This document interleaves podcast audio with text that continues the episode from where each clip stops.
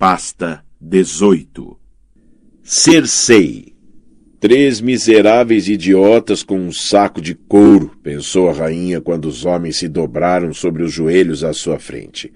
O aspecto deles não a encorajava. Suponho que haja sempre uma chance.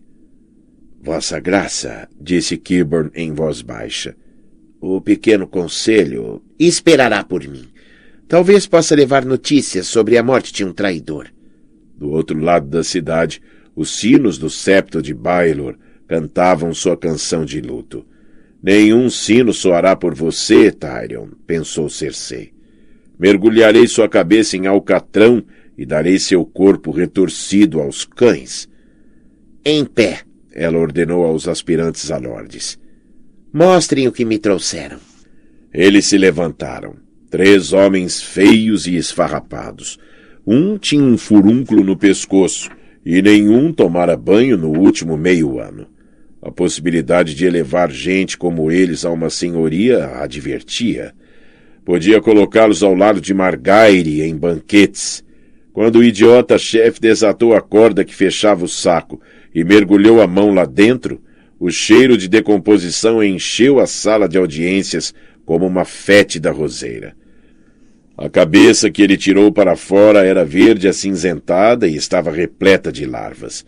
Cheira como o pai. Dorcas arquejou e Jocelyn cobriu a boca com a mão e vomitou. A rainha examinou o prisioneiro sem vacilar.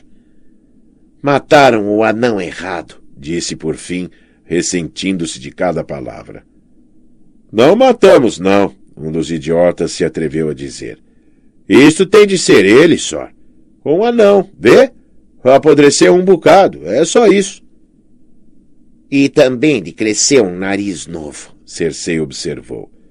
E um nariz bastante proeminente, eu diria. O nariz de Tyrion foi cortado numa batalha. Os três idiotas trocaram um olhar. Ah, ninguém nos disse, informou aquele que tinha a cabeça na mão. Este apareceu caminhando com todo o descaramento do mundo, um anão feio qualquer, e a gente pensou. Ele disse que era um pardal, acrescentou o do furúnculo. E você disse que ele estava mentindo. A acusação dirigia-se ao terceiro homem. A rainha enfureceu-se ao pensar que tinha deixado o pequeno conselho à espera por causa daquela farsa. Desperdiçaram meu tempo e mataram um homem inocente. Devia mandar cortar-lhes a cabeça. Mas se o fizesse, o próximo homem poderia hesitar e permitir que o duende escapasse. Preferia fazer uma pilha de anões mortos com três metros de altura a deixar que isso acontecesse. Saiam da minha vista! Eh, sim, Vossa Graça, disse o do furúnculo. Pedimos perdão. Eh, quer a cabeça? perguntou o homem que a tinha na mão. Entregue-a a Sor Merin. Não, dentro do saco, seu cretino. Sim, Sor Osmond, acompanhe-os até lá fora. Trant levou a cabeça e Kittley Black os carrascos, deixando apenas o café da manhã da senhora Jocelyn como indício de sua visita. Limpe isto imediatamente, ordenou-lhe a rainha. Aquela tinha sido a terceira cabeça que lhe entregavam. Pelo menos esta era de um anão. A última era apenas de uma criança feia. Alguém encontrará o anão, não tema, garantiu-lhe Sor Osmond. E quando fizerem, o deixaremos bem morto. Ah, é mesmo? Na noite anterior, Cersei tinha sonhado com a velha, com suas maxilas pedregosas e a voz coachante. Meg e a Ram era como a chamavam nas ruas de Lannisporto. Se o pai tivesse descoberto o que ela me disse, teria mandado cortar-lhe a língua. Mas Cersei nunca contara a ninguém, nem mesmo a Jaime. Melara disse que se nunca falássemos das profecias dela, não as esqueceríamos. Disse que uma profecia esquecida não se podia tornar verdadeira. Tenho informantes farejando o duende por todo lado, Vossa Graça, disse Kiburn.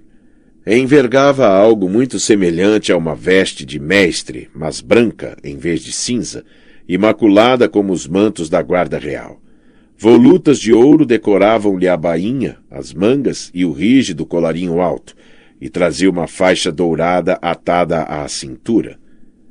Em Vila Velha, Vila Gaivota, Dorne, até nas cidades livres. Não importa para onde fuja, meus transmissores de segredos o encontrarão. Parte do princípio de que ele abandonou Porto Real. Pode estar escondido no septo de Baylor, tanto quanto sabemos, balançando nas cordas dos sinos para fazer aquela horrível algazarra.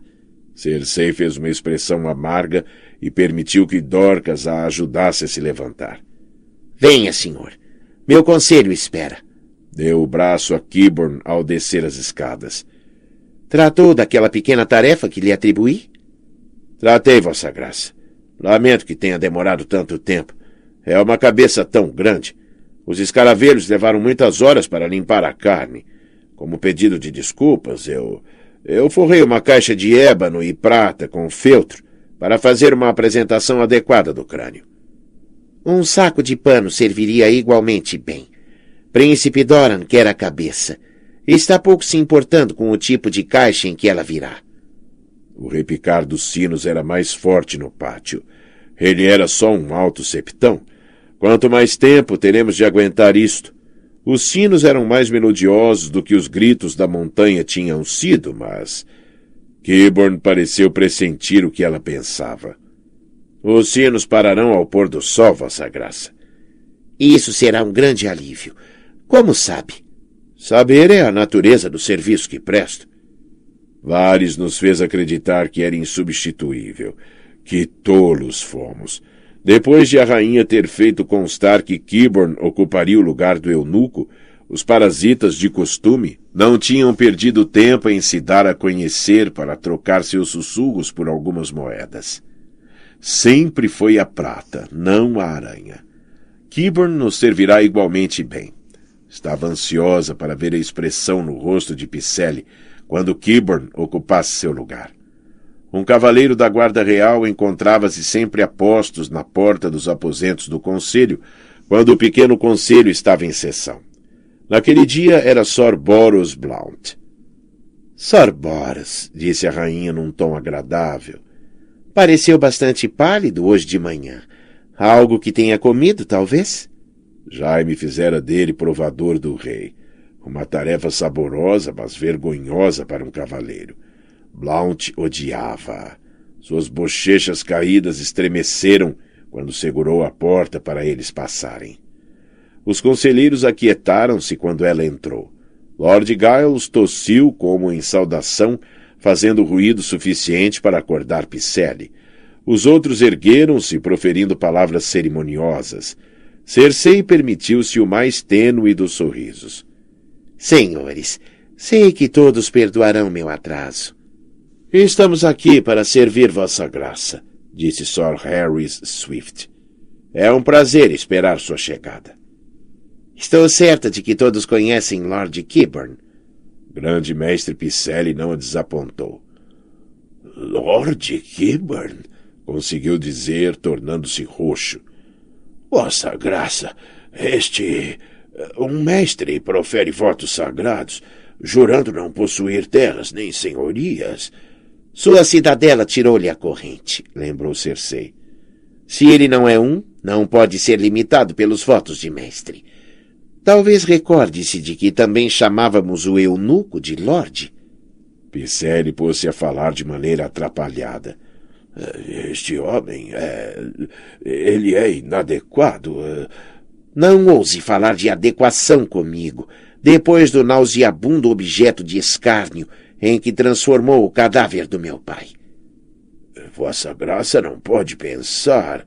O velho ergueu a mão manchada, como que para se proteger de um golpe. As irmãs silenciosas removeram as entranhas e os órgãos de Lord Tywin, drenaram-lhe o sangue, tomaram todos os cuidados. Seu corpo foi preenchido com sais e ervas odoríferas. Ah, poupe-me dos detalhes repugnantes.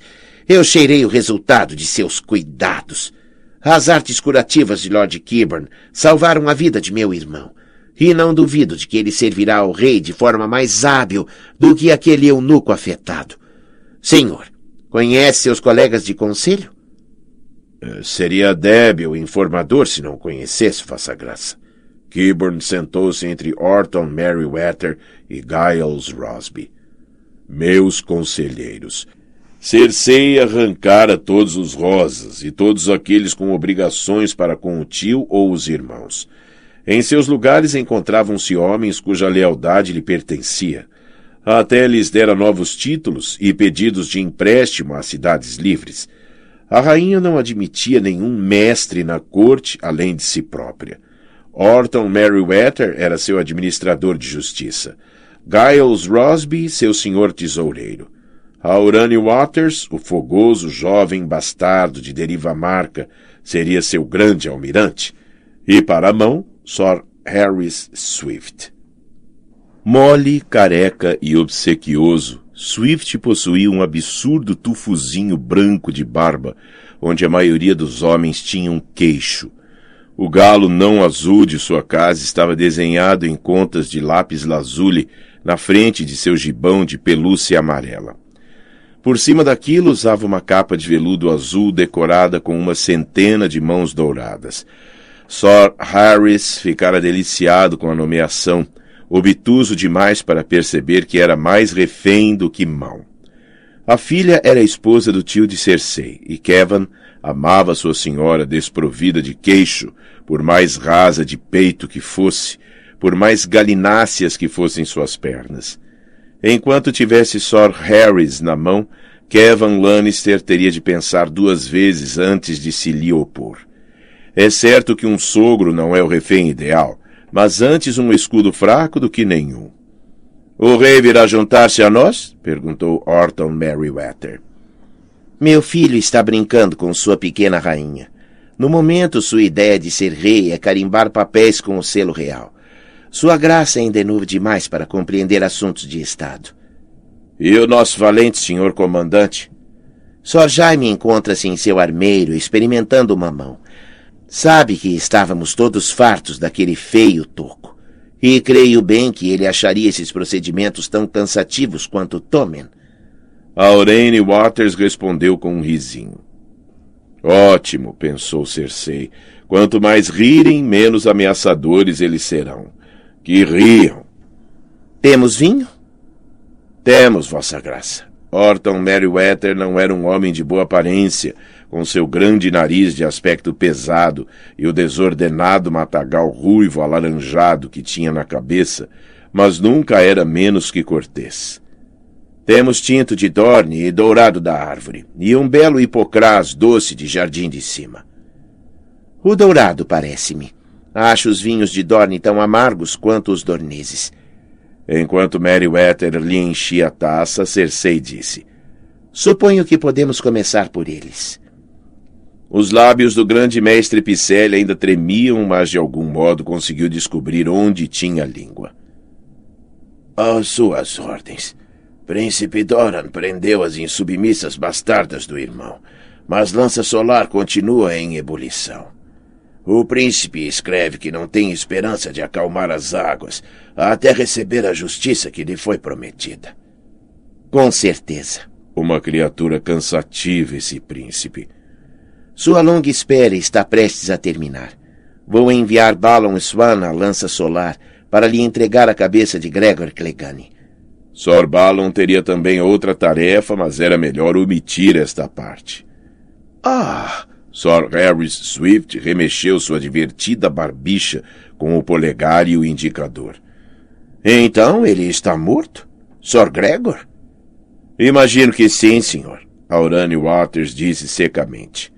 Disseram-me que remover a cabeça de cima do corpo é frequentemente mortal. Imagino que sim, senhor. Aurane Waters disse secamente. Disseram-me que remover a cabeça de cima do corpo é frequentemente mortal. Cersei o favoreceu com um sorriso. Apreciava um pouco de espírito, desde que não fosse ela o alvo. Sor Gregor não resistiu aos ferimentos, tal como o grande mestre Picelli tinha previsto. Picelli fitou Kiburn com uma expressão amarga. A lança estava envenenada. Ninguém poderia tê-lo salvado. Foi o que disse. Lembro-me bem. A rainha virou-se para sua mão. De que falavam quando cheguei, Sir Harris? De pardais, Vossa Graça. O septão Reinhard diz que podem subir a dois mil os que se encontram na cidade. E chegam mais todos os dias. Seus líderes pregam sobre a condenação e a adoração de demônios. Cersei provou o vinho. Muito agradável. E já há muito que alguém devia fazê-lo, não lhe parece? De que chamaria aquele deus vermelho que Stannis adora, se não de demônio? A fé deve opor-se a um mal como este. Kiburn lembrara-lhe daquilo, o esperto homem. Nosso falecido alto septão deixava passar muitas coisas, temo. A idade diminuíra-lhe a visão e exaurira-lhe as forças. Ele era um velho acabado, Vossa Graça. Kiburn sorriu para Picelli. Seu falecimento não nos devia ter surpreendido. Ninguém pode pedir mais do que morrer pacificamente no sono, ainda cheio de anos. Não, disse Cersei. Mas esperemos bem que seu sucessor seja mais vigoroso. Meus amigos da outra colina dizem-me que o mais provável é que seja Torbert ou Reinhard. Grande mestre Picelli pigarreou. Ah, ah, também tenho amigos entre os mais devotos, e eles falam do septão Olidor. Não menospreze, Lucion, disse Kiburn. Na noite passada homenageou trinta dos mais devotos com leitão e dourado da árvore, e de dia distribui pão duro aos pobres para demonstrar sua piedade. Aurani Waters parecia tão aborrecido quanto Cersei com toda aquela conversa oca sobre septões. Visto de perto, seus cabelos eram mais prateados do que dourados, e os olhos eram cinza esverdeados, ao passo que os do príncipe Raegar tinham sido purpúreos. Mesmo assim, a semelhança. Perguntou a si mesma se Waters cortaria a barba por ela. Embora fosse dez anos mais novo do que Cersei, desejava. Ela percebia no modo como a olhava. Os homens olhavam-na daquela forma desde que os seios tinham começado a despontar. Porque eu era tão bela, diziam eles. Mas Jaime também era belo, e nunca os olhava daquela forma. Quando era pequena, por vezes vestia a roupa do irmão, de brincadeira. Ficava sempre surpresa com a diferença de tratamento dos homens para com ela quando pensavam que era Jaime, até o próprio Lord Tywin. Picelli e Meriwether continuavam a jogar com as palavras a propósito de quem se tornaria o novo Alto Septão. Um servirá tão bem quanto o outro, anunciou abruptamente a rainha. Mas seja quem for, quem colocar a coroa de cristal deve proclamar um anátema contra o doente. O último alto septão mantivera-se notavelmente silencioso acerca de Tyrion. Quanto a esses pardais cor-de-rosa, desde que não preguem a traição, são problema da fé, não nosso. Lord Orton e Sir Harris murmuraram um acordo. A tentativa de Giles Rosby para fazer o mesmo dissolveu-se num ataque de tosse. Cersei virou o rosto repugnada quando ele puxou um escarro de muco ensanguentado. Mestre, trouxe a carta vinda do vale? Trouxe, Vossa Graça. Pisséri colheu-a de sua pilha de papéis e a alisou. É mais uma declaração do que uma carta. Assinada em pedra runa por Bronze e Jon Royce, Senhora Wainwood, os Lords Hunter, Redford e Belmore, e por Simon de Templeton, o Cavaleiro de Nove Estrelas. Todos eles afixaram seus selos e escrevem um monte de asneiras. Os senhores podem ler a carta se assim o desejarem. Royce e os outros estão reunindo homens por baixo do ninho da águia. Pretendem retirar de Mindinho o cargo de senhor protetor do vale, à força, se necessário. A questão é: devemos permitir? Lord Baelish procura nossa ajuda? Harris Swift quis saber. Por enquanto, não. Na verdade, parece bastante despreocupado. Sua última carta menciona os rebeldes apenas de passagem, antes de me implorar que lhe envie umas velhas tapeçarias de Robert. Sir Harris passou os dedos pela barba. E esses senhores da declaração, será que eles apelam ao rei para que os ajude? Não. Então, talvez não tenhamos de fazer nada. Uma guerra no vale seria uma grande tragédia, Picelli observou. Guerra? Orton Merriweather soltou uma gargalhada. Lord Baelish é um homem muito divertido, mas não se trava uma guerra com ditos de espírito. Duvido que chegue a haver derramamento de sangue. E será que importa quem é regente do pequeno Lord Robert, desde que o Vale envie seus impostos? Não, decidiu Cersei. Na verdade, Mindinho tinha sido mais útil na corte. Ele tinha um dom para arranjar ouro e nunca tossia. Lord Orton me convenceu. Mestre Picelli, instrua esses senhores declarantes de que nenhum mal deve acontecer a Petir. Fora isso, a coroa se satisfará com quaisquer disposições que possam fazer para a governança do vale durante a menoridade de Robert Arryn. Muito bem, Vossa Graça. Podemos discutir a frota? Aurani Waters perguntou. Menos de uma dúzia de nossos navios sobreviveu ao inferno na Água Negra. Temos de restaurar nosso poder no mar. Meriwether assentiu. O poder naval é altamente essencial. Seria possível fazer uso dos homens de ferro? Orton Merriweather questionou. O inimigo do nosso inimigo? O que quereria de nós a cadeira de pedra do mar como preço de uma aliança? Eles querem o norte, respondeu o grande mestre Picelli, que o nobre pai de nossa rainha prometeu à casa Bolton. Que inconveniente, Merriweather interveio. Mesmo assim, o norte é grande. As terras poderiam ser divididas. Não precisa ser um arranjo permanente. Bolton poderá consentir, desde que lhe asseguremos de que nossas forças serão suas assim que Stannis for destruído. Ouvi dizer que Balon Greyjoy está morto, disse Sir Harris Swift. Sabemos quem governa agora as ilhas. Lord Balon tinha um filho? Léo? tossiu Lord Giles. Del? Theon Greyjoy foi criado em Winterfell como protegido de Eddard Stark, disse Kiburn. Não é provável que seja nosso amigo. Tinha ouvido dizer que estava morto, disse Meriwether. Só havia um filho? Sir Harris Swift repuxou a barbicha. Irmãos. Havia irmãos. Não havia? Varys saberia, pensou Cersei com irritação. Não pretendo subir para a cama com essa lamentável corja de lulas. A vez deles chegará, depois de ter lidado com Stannis. Aquilo de que necessitamos é de uma frota nossa. Proponho que construamos novos dromones. Aurani Waters falou. Dez, para começar. Ah, e de onde virá o dinheiro? Picelli indagou. Lord Giles tomou aquilo como um convite para recomeçar a tossir. Veio-lhe à boca mais cuspe cor-de-rosa e ele o limpou dando pancadinhas na boca com um quadrado de seda vermelha. Uh, não há. Conseguiu dizer antes de a tosse lhe engolir as palavras. não. Nós não. Sir Harris mostrou-se suficientemente perspicaz para compreender o significado que se escondia atrás da tosse. Os rendimentos da coroa nunca foram tão altos, objetou. Foi o próprio Sir Kevin quem me disse.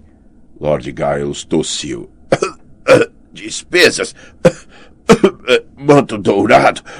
Cersei já ouvira as objeções do homem. Nosso senhor tesoureiro está tentando nos dizer que temos homens de manto dourado de mais e ouro de menos. A tosse de Giles começara a aborrecê-la. Gart, o grosso, talvez não tivesse sido assim tão ruim.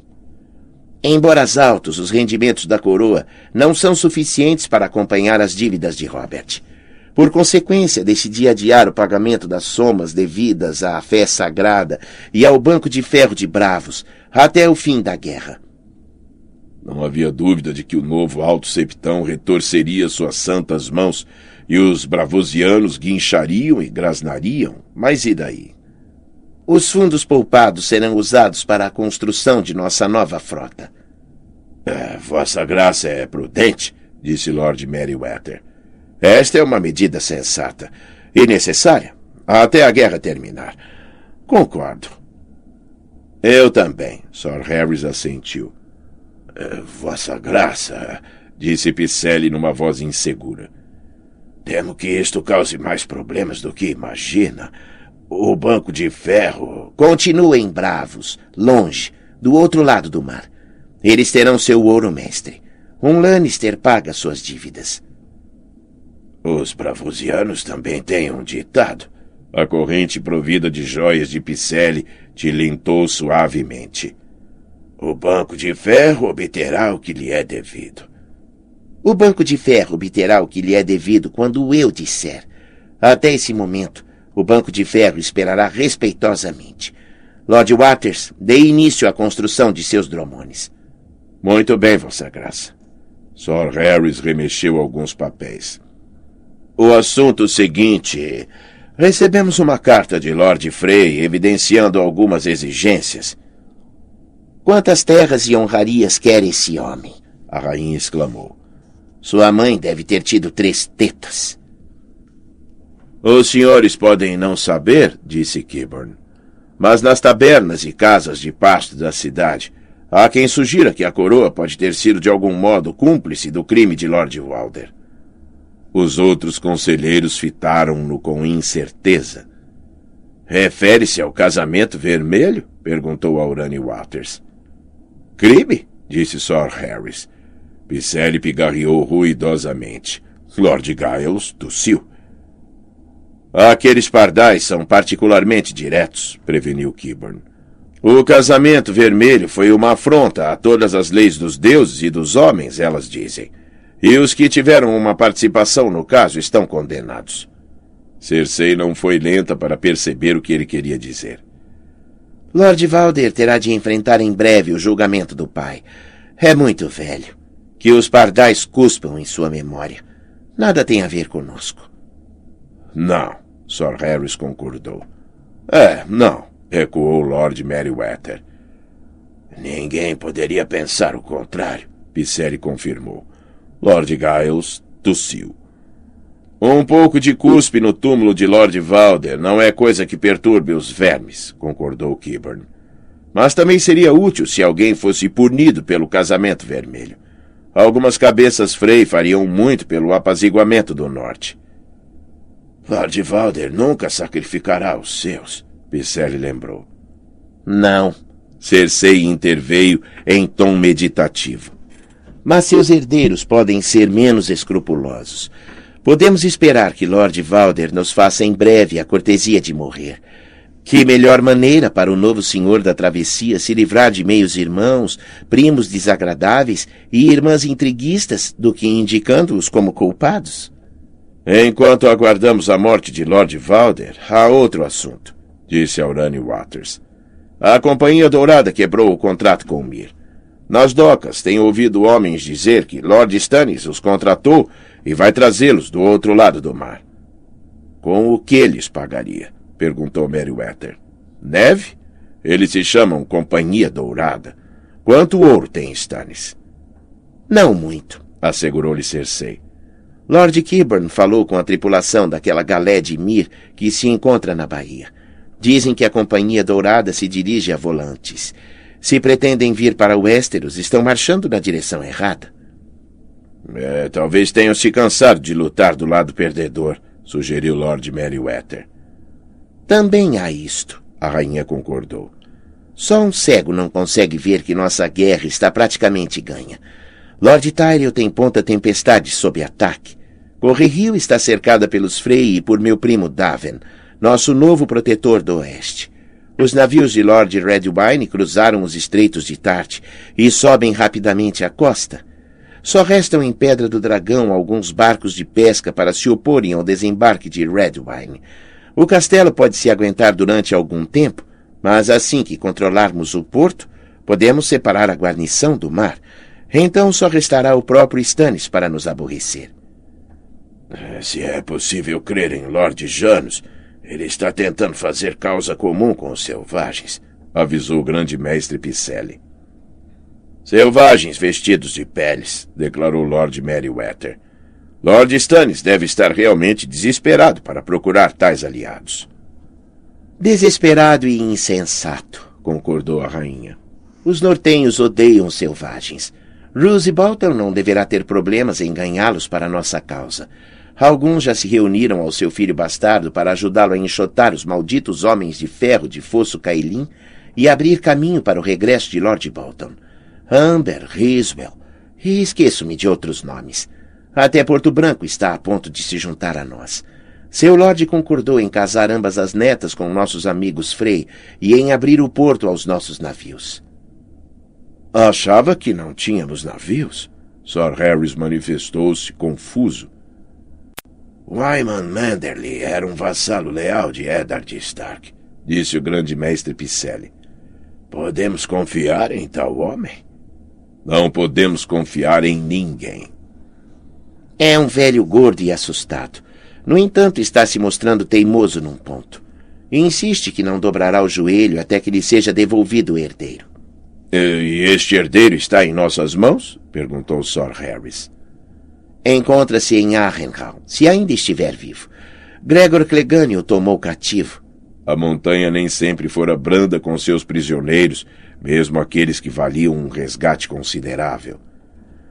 Se estiver morto, suponho que tenhamos de enviar a Lord Manderley a cabeça daqueles que o mataram, com nossos mais sinceros pedidos de desculpa. Se uma cabeça era suficiente para apaziguar um príncipe de Dorne, um saco de cabeças deveria ser mais do que adequado para um nortenho gordo enrolado em peles de foca. Mas Lord Stannis não procurará conquistar também a aliança de Porto Branco? perguntou o grande mestre Picelli. Ah, ele tentou. Lord Manderley nos enviou suas cartas e respondeu com evasivas. Stannis exige as espadas e a prata de Porto Branco pelas quais oferece, bem, nada. Um dia teria de acender uma vela ao estranho por ter levado Hamley, deixando Stannis. Se tivesse sido ao contrário, sua vida teria sido mais dura. Hoje mesmo chegou outra ave. Stannis enviou seu contrabandista de cebolas para negociar com Porto Branco em seu nome. Manderly enfiou o desgraçado numa cela. Pergunta o que deve fazer com ele. Ah, que o envie para cá, para podermos interrogá-lo, sugeriu Lord Merryweather. O homem pode saber muitas coisas valiosas. Ele que morra, disse Kiburn. Sua morte será uma lição para o norte, mostrando-lhes o que acontece aos traidores. E estou bastante de acordo, a rainha disse. Dê instruções a Lord Manderley para lhe cortar imediatamente a cabeça. Isto porá fim a qualquer chance de Porto Branco apoiar Stannis. Stannis precisará de outra mão, observou Aurane Waters com um risinho. O Cavaleiro dos Nabos, talvez? Um Cavaleiro dos Nabos? Sir Harris Sweet estava confuso. Quem é esse homem? Nunca ouvi falar dele. A única resposta de Waters foi um rolar de olhos. E se Lord Manderly recusar? Meriwether quis saber. Não se atreverá. A cabeça do Cavaleiro das Cebolas é a moeda com a qual terá de comprar a vida do filho. Cersei sorriu. Aquele velho Palerma gordo pode ter sido leal aos Stark à sua maneira, mas com os lobos de Winterfell extintos. Vossa Graça se esqueceu. Mas com os lobos de Winterfell extintos. Vossa Graça se esqueceu da senhora Sansa. Picelli lembrou-lhe. A rainha se irritou. Pode ter certeza de que não me esqueci dessa pequena loba. Recusava-se a proferir o nome da garota. Devia ter-lhe mostrado a celas negras como filha de um traidor, mas em vez disso a acolhi entre os meus.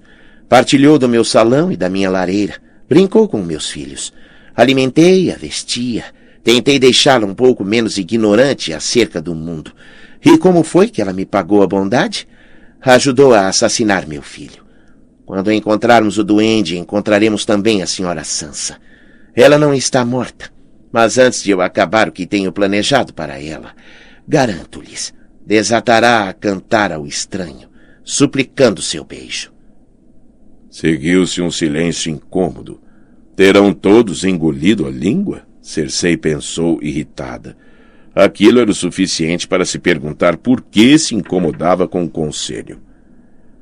Em todo caso, ela prosseguiu, a filha mais nova de Lord Eddard está com Lord Bolton e irá se casar com seu filho Ramsay assim que fosse Kailin cair.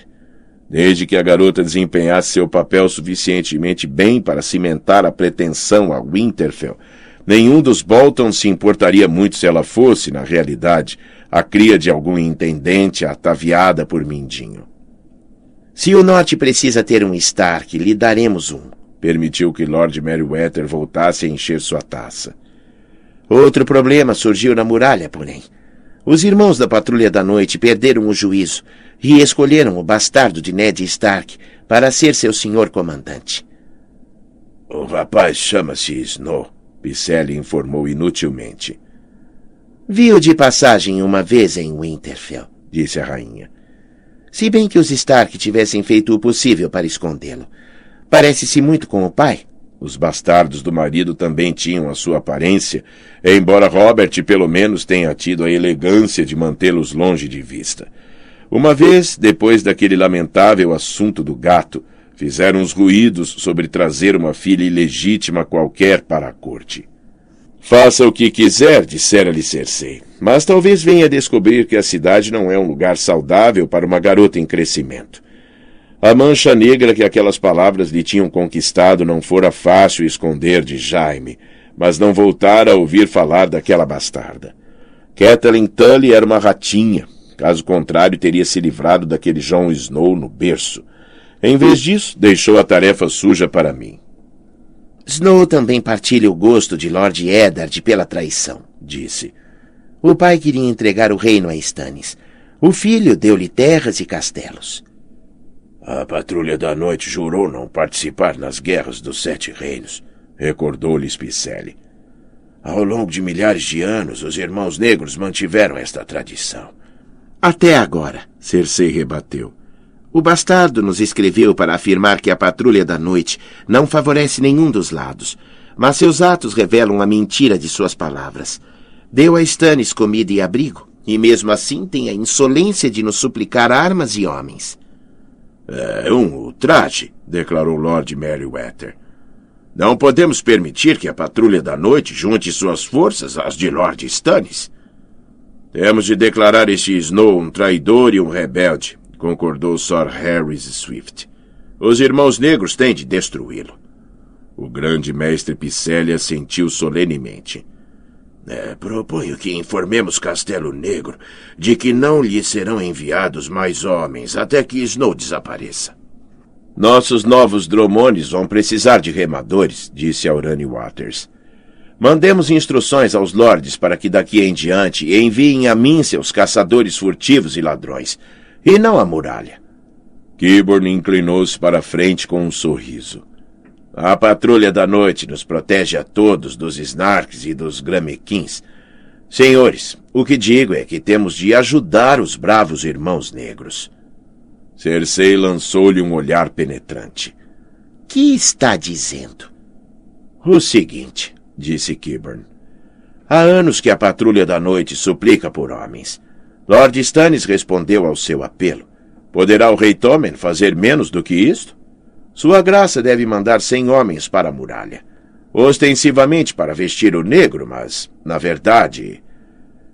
Para destruir Jon Snow do comando, terminou Cersei deliciada. Eu sabia que tinha razão em querê-lo no meu conselho. É isto mesmo que vamos fazer. Soltou uma gargalhada. Se esse bastardo for mesmo filho de seu pai, não suspeitará de nada. Talvez até me agradeça antes de a lâmina deslizar entre suas costelas. Deverá ser feito com cautela, certamente. Deixe o resto comigo, senhores. Era assim que havia de lidar com um inimigo. Com um punhal, não com uma declaração. Hoje fizemos um bom trabalho, senhores. Agradeço-lhes. Há mais algum assunto? Uma última coisa, Vossa Graça, adiantou-se Aurani Waters, num tom de quem pede desculpas. Hesito em ocupar o tempo do conselho com ninharias, mas nos últimos tempos tem-se ouvido um estranho falatório nas docas. Marinheiros vindos do leste. Falam de dragões. E sem dúvida de manticoras e de snarks barbudos. Cersei soltou uma curta gargalhada abafada. Venha ter comigo quando falarem de anões, senhor. Pôs-se em pé, a fim de assinalar o fim da reunião. Soprava um vento forte de outono quando Cersei saiu da sala do conselho e os sinos do abençoado Baelor continuavam a cantar sua canção de luto do outro lado da cidade. No pátio, duas vintenas de cavaleiros golpeavam-se uns aos outros com espadas e escudos, somando ruído ao ruído. Sor Boros Blount escoltou a rainha de volta aos seus aposentos, onde foi encontrar Sra. Mary Wetter aos risinhos com Jocelyn e Dorcas. O que é tão engraçado? Os gêmeos Redwine, Diana respondeu. Ambos se apaixonaram pela senhora Margaire. Costumavam lutar um contra o outro para ver qual deles seria o próximo senhor da árvore. Agora ambos querem se juntar à guarda real só para ficar perto da pequena rainha. Os Redwine sempre tiveram mais sardas do que miolos. Mas era útil saber aquilo. Se o horror ou o babeiro for encontrado na cama com Margaire, Cersei perguntou a si mesma se a pequena rainha gostaria de sardas. Dorcas, vá buscar Sor Osney Kittleblack. Dorcas corou. Às suas ordens.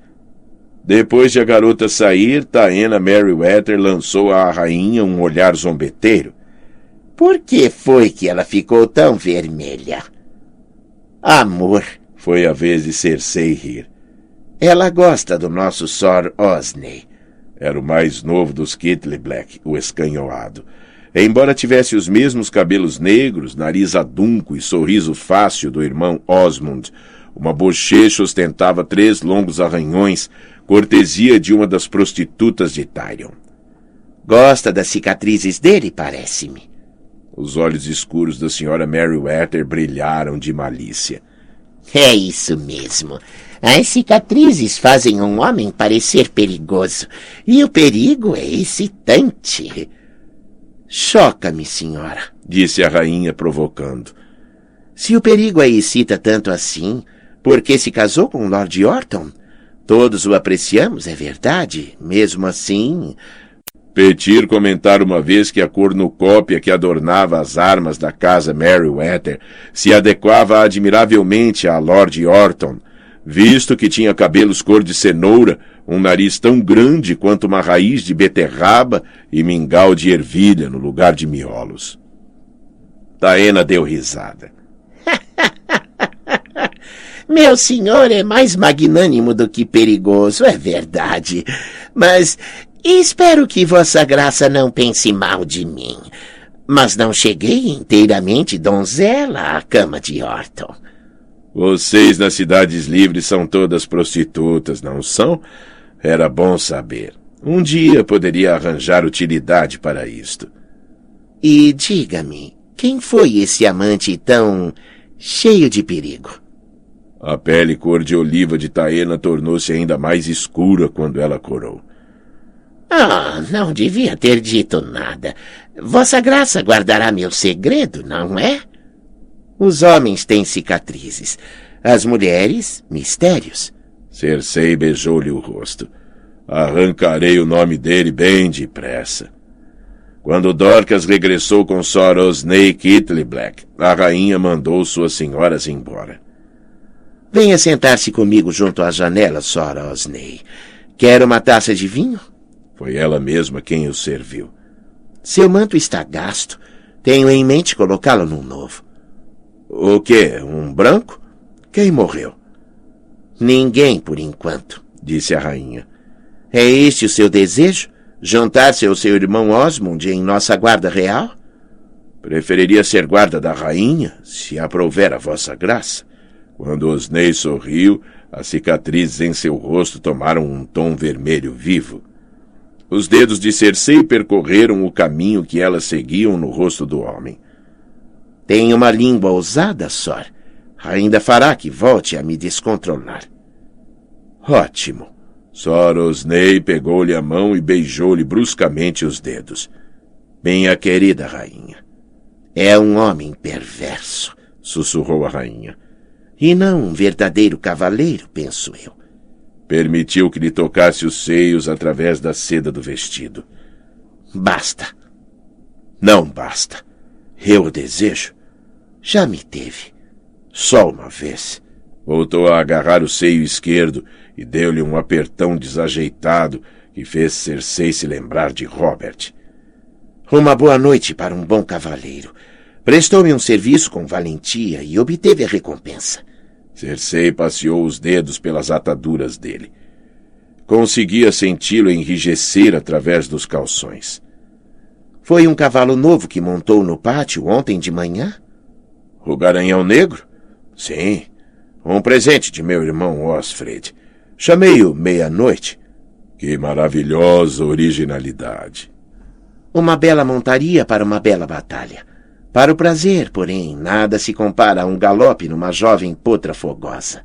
Concedeu-lhe um sorriso e um apalpão. Diga-me a verdade. Acha que nossa pequena rainha é bonita? Soros Ney se retraiu cauteloso. É, eu suponho que sim. Para uma garota. Eu prefiro ter uma mulher. E por que não ambas? Cersei sussurrou. Faça-me o favor de colher a Rosinha, e não me achará ingrata. A Rosinha fala de Margaire? O ardor de Soros Ney estava murchando nos calções. Ela é a esposa do rei? Não houve um membro qualquer da guarda real que perdeu a cabeça por se deitar com a esposa de um rei? Há séculos. Ela era amante do rei, não a esposa, e a cabeça foi a única coisa que ele não perdeu. Aegon desmembrou-o pedaço por pedaço e obrigou a mulher a assistir. Contudo, Cersei não queria que Osney se pusesse a remoer esse antigo e desagradável caso. Tomem não é Aegon o indigno. Não tenha medo. Ele fará o que eu lhe pedir. Pretendo que seja Margaire a perder a cabeça, não você. Aquilo o fez hesitar. Refere-se à virgindade? Isto também, assumindo que ainda a tenha. Voltou a percorrer-lhe as cicatrizes. A menos que pense que Margaire se mostre indiferente aos seus encantos. Osney lançou-lhe um olhar magoado. Ela gosta bastante de mim. Aquelas suas primas andam sempre me atormentando por causa do nariz, que é muito grande e tal. Da última vez que Mega fez isso, Margaire disse-lhes para parar e que eu tinha um rosto adorável. Então, aí tem a prova. Aí tenho, concordou o homem em tom de dúvida. Mas o que terei se ela. se eu. Eh, depois de nós. fizerem o ato? Cersei concedeu-lhe um sorriso cheio de farpas. Dormir com uma rainha é traição. Tomer não terá alternativa, exceto enviá-lo para a muralha. A muralha? Ele repetiu consternado. Foi com dificuldade que Cersei evitou rir. Não, é melhor não. Os homens odeiam que alguém ria deles. Um manto negro combinará bem com seus olhos e com esses seus cabelos negros. Ninguém regressa da muralha. Você regressará. Tudo o que precisa fazer é matar um rapaz. Que rapaz? Um bastardo conivente com Stannis. É jovem e verde, e você terá cem homens. Hitler Black tinha medo. Cersei conseguia sentir, mas era orgulhoso demais para admiti-lo. Os homens são todos iguais. Eu já perdi a conta dos rapazes que matei, insistiu. Depois de este bastardo estar morto, obterei o perdão do rei? Isto. E uma senhoria. A menos que os irmãos de Snow enforquem você primeiro. Uma rainha precisa de um consorte. Um consorte que não conheça o medo. Lord Kittlebeck. Um sorriso lento espalhou-se por seu rosto e as cicatrizes flamejaram, rubras. Sim, eu gosto do som disso. Um majestoso lorde. E digno de dormir com uma rainha. O homem franziu as sobrancelhas. A muralha é fria. E eu sou quente. Cersei pôs-lhe os braços em volta do pescoço.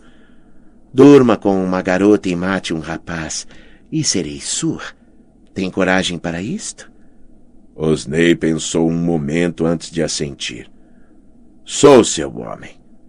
É sim, Sor. Beijou-o e permitiu-lhe saborear um pouco de língua antes de se afastar. Basta por agora. O resto terá de esperar. Sonhará comigo esta noite? Sim. A voz dele soou rouca. E quando estiver na cama com a nossa donzela Margaire? Perguntou, provocando-o. Quando estiver dentro dela, Sonhará comigo nesse momento? Sonharei, jurou Osney Kittley Black. Ótimo. Depois de ele sair, Cersei chamou Jocelyn para lhe escovar os cabelos enquanto se descalçava e se espreguiçava como uma gata. Fui feita para isso, disse a si mesma. O que mais lhe agradava era a pura elegância do plano.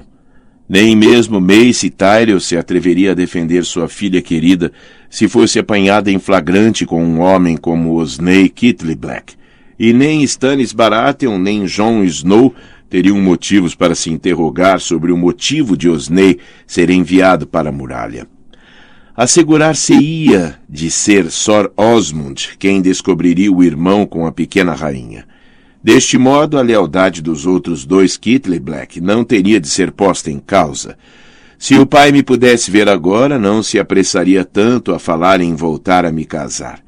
Uma pena que esteja tão morto. Ele, Robert, John Arryn, Ned Stark, Henry Baratheon, todos mortos. Só resta Tyrion, e não por muito tempo. Naquela noite, a rainha chamou a senhora Meriwether ao seu quarto.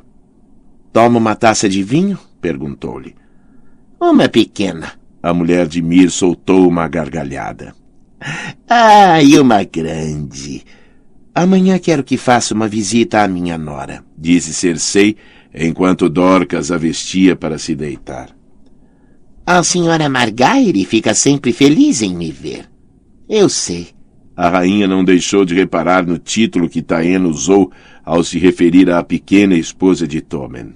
Diga-lhe que mandei sete velas de cera de abelha ao septo de Bailor, em memória de nosso querido Alto Septão. Diana riu. Se é assim, ela mandará setenta e sete velas a fim de não ser ultrapassada em luto. Ficarei muito zangada se não o fizer, disse a rainha, sorrindo. Diga-lhe também que tem um admirador secreto, um cavaleiro tão enfeitiçado por sua beleza que não consegue dormir à noite. Posso perguntar a vossa graça que cavaleiro é este? A malícia cintilou nos grandes olhos escuros de Taena. Poderá ser Sor Osney? Poderá ser, disse a rainha. Mas não mencione este nome de imediato. Obrigue-a a se esforçar para obtê-lo. Fará o que lhe peço? Se lhe agradar, é tudo que desejo, vossa graça. Lá fora levantava-se um vento frio. Ficaram acordadas até tarde, madrugada adentro, bebendo vinho dourado da árvore e contando histórias uma à outra. Taena embebedou-se bastante e Cersei arrancou-lhe o nome de seu amante secreto. Era um capitão naval de Mir, meio pirata, com cabelos negros até os ombros e uma cicatriz que lhe marcava o rosto do queixo à orelha. Disse-lhe cem vezes que não, e ele dizia que sim, contou-lhe a outra mulher. Até que por fim também eu estava dizendo sim. Ele não era o tipo de homem que podia ser recusado. Conheço o gênero, disse a rainha com um sorriso perverso. Vossa Graça alguma vez conheceu um homem assim? Pergunto-me. Robert, Cersei mentiu, pensando em Jaime.